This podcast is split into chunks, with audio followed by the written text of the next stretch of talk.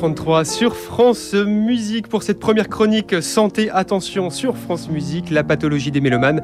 Eh bien David Christoffel, vous allez nous parler de l'épidémie musicale de l'année je veux dire la chopinite. Bonjour David. Oui Edouard, bonjour. On sait que les festivals sont des foyers infectieux difficiles à maîtriser et que les bicentenaires sont l'occasion de ces rassemblements, bien sûr propices à la propagation de ce type de virus.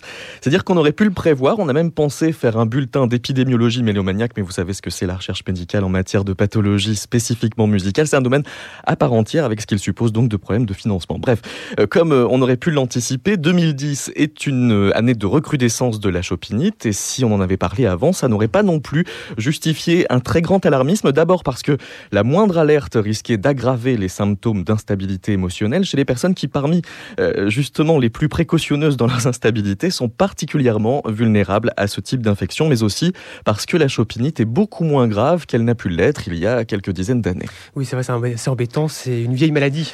Alors oui et non, il est bien évident qu'on n'a pas attendu le bicentenaire pour euh, voir apparaître des cas de chopinite, mais il est bien évident aussi que ça ne date pas non plus de Chopin lui-même. C'est-à-dire, c'est difficile de dire tout à fait quand ça a commencé. On imagine que les premiers grands défenseurs de Chopin euh, devaient cumuler quelques symptômes spécifiques. On sait qu'au Conservatoire de Paris, dès les années 1870-80, on devait choper la chopinite en moins de deux, même si ce n'est que dans les années 1920 qu'on a vraiment pu formaliser ce qu'était une chopinite. Mais alors pourquoi dans les années 1920 Alors l'hypothèse, c'est le livre euh, de 1926, Chopin ou le poète? Guide pour Thalès écrivait que Chopin, je cite, euh, donnait à l'obscurité une assemblée de faits, et comme on a pris conscience, je cite à nouveau, que l'inachevé de ces esquisses ouvrait dans l'imagination des avenues où l'esprit allait se perdre, ça a beau être une façon très apaisée de fétichiser ces exaltations, on comprend que ça n'en est pas moins. Bah D'abord fétichiste et puis euh, faussement exalté. Alors sur le plan clinique, vous comprenez, ça pose euh, des problèmes de distractibilité. C'est quelque chose que vous trouverez dans toutes les chopinites, un déficit d'attention caractérisé par sa complaisance à se qualifier comme une sensibilité au génie. Et je vous laisse imaginer bien sûr les conséquences du déficit d'attention, ce que ça peut supposer de perte de sociabilité, de désintérêt pour les autres et puis des résignations à la déliquescence relationnelle. Mais dites-moi David, est-ce qu'il existe des cas célèbres de chopinite? Bah, Il y a même l'embarras du choix et pour cause quand on a la chopinite, on croit assez facilement qu'on gagne à être connu, si bien d'ailleurs que le taux de chopinite chez les personnes célèbres est beaucoup plus important que dans le reste de la population. Je vous ai apporté un enregistrement, je ne vais pas tout de suite vous dire de qui il s'agit pour vous permettre indépendamment de sa notoriété euh, d'entendre combien cette voix se plaît à décrocher avec ce côté quasi réjoui de son insolence. Ma, mère m'a raconté dans le temps que quand je suis venu au monde, il avait un grand incendie dans la ville.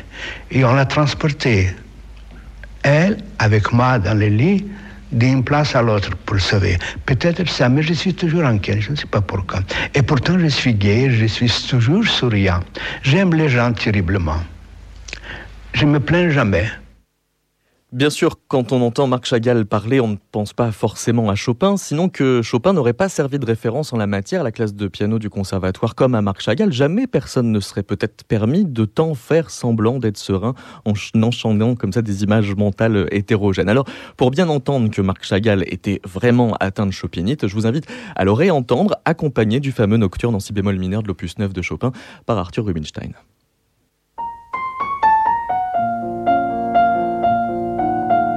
Je me plains jamais. Ah non. J'aime des bons gens. J'aime les jeunes. Et aujourd'hui, euh, il y a des contestations, il ont des contestations. J'étais aussi contestataire, si vous voulez, avant-guerre, avant 14, avec mon ami Sandrare. On a porté des chaussettes de différentes couleurs. J'avais une chaussette, une était rouge, l'autre était bleue, je crois. J'avais un veston vert. J'ai contesté, je faisais des tableaux impossibles, les têtes en bas, couper les têtes des personnages. Qu'est-ce que je... Pour moi, vous savez, je parle de la vie, l'art, soi-disant, qui n'a pas un certain élément d'illogisme, illogique.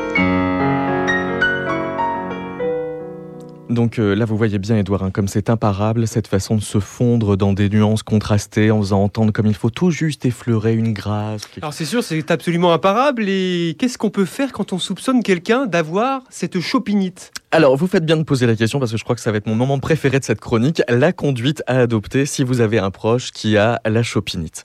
D'abord, évitez euh, de vous laisser bercer par euh, ses façons de parler très inspirées et ses idées changeantes. Pour ça, vous penchez la tête à contretemps par rapport à la vitesse de ses phrases. Une fois que vous sentez que ça le perturbe, comme il risque d'avoir un certain plaisir à se laisser perturber, profitez de cette espèce de curieuse propension à la contrariété pour lui parler d'un sujet bien terre à terre, genre les impôts ou les projets immobiliers. Maintenant que vous vous êtes arrivé comme ça à le contenir dans un sujet camisole, euh, vous devrez bien faire attention qu'il ne croise personne susceptible de faire référence à un thème qui pourrait le faire rechuter. Prévenez tout le monde par exemple de ne surtout pas lui parler de bicentenaire par exemple. Eh bien, merci beaucoup, David Christoffel. Euh, on a appris beaucoup de choses sur cette euh, chopinite, cette pathologie. Et demain, quel est le sujet? La mélophobie, la fameuse peur de la mollesse. Ben, merci beaucoup, beaucoup, docteur. Il est 8h40 sur France Musique et à demain, David. À demain.